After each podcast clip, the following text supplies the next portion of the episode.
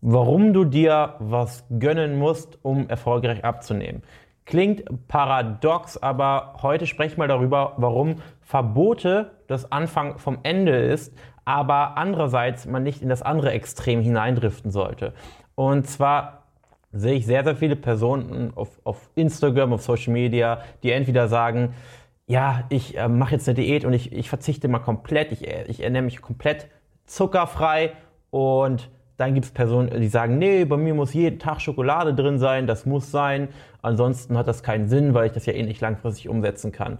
Und ich möchte dir hier einfach mal meinen Tipp, meinen Ratschlag auf den Weg geben, wie ich es jedem meiner Kunden empfehle und wie ich es auch dir empfehlen würde, um möglichst erfolgreich abzunehmen. Was wichtig ist zu verstehen ist, dass Gönnen oder Verzicht ja immer relativ ist. Jede Person versteht etwas anderes darunter. Jede Person versteht unter Verzicht in der Ernährung andere Lebensmittel, andere Dinge. Und jeder versteht unter Gönnung andere Lebensmittel, andere Dinge. Und was ich immer dem, dem Kunden, auch wenn wir im Gespräch sind, im vielleicht Beratungsgespräch ähm, sind, sage, ist, du, es gibt, wird keine Verbote geben in der Zusammenarbeit, aber natürlich wird es Dinge geben, die ich dir empfehlen werde und die wir umsetzen und die dich näher ans Ziel bringen. Genauso gibt es Dinge, die dich mehr vom Ziel entfernen.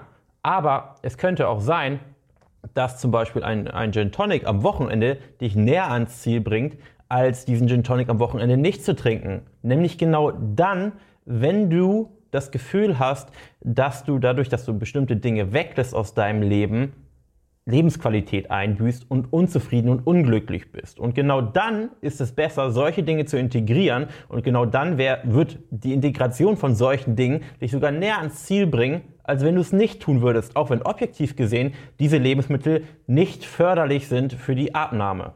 Und bei solchen Dingen solltest du auch nie auf irgendwelche anderen Accounts schauen, okay, die ernährt sich zuckerfrei oder die, die ernährt sich so und so und verzichtet komplett auf das, dann muss ich das hier auch machen.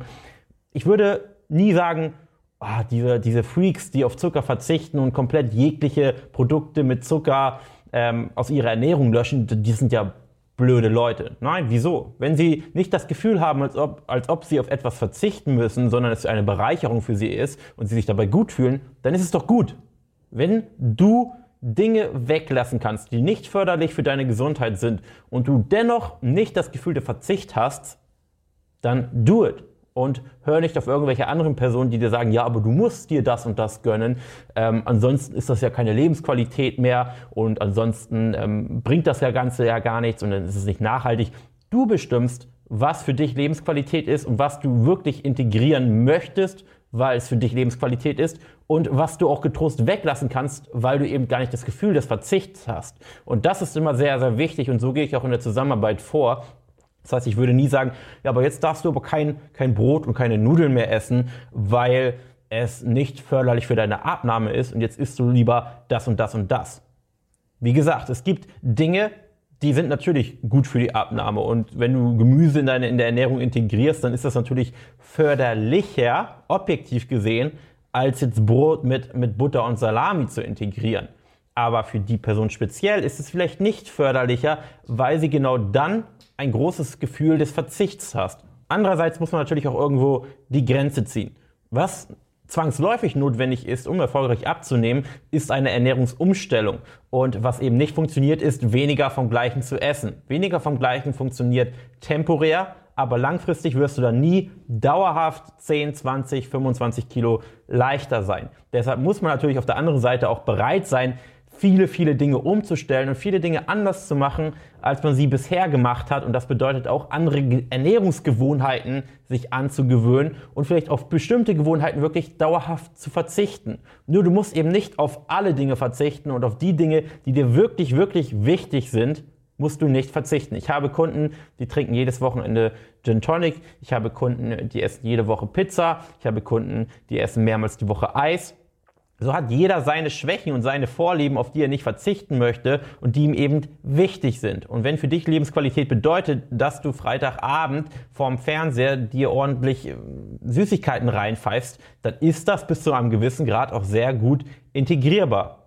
Wenn für dich oder wenn du dich am besten fühlst, wenn du absolut auf jeglichen Industriezucker verzichtest und dich wirklich 100% naturbelassen ernährst, umso besser. Dann funktioniert das Ganze natürlich auch. Aber zwangsläufig notwendig wäre es nicht. Wichtig ist eben, dass man sich wohlfühlt mit dem, was man macht, dass man sich gut fühlt und dass man sich vorstellen kann, das wirklich dauerhaft so beizubehalten. Und das möchte ich dir hier in diesem Video ja, auf den Weg geben. Und ich hoffe, dieses Video war hilfreich für dich und wir sehen uns dann im nächsten Video.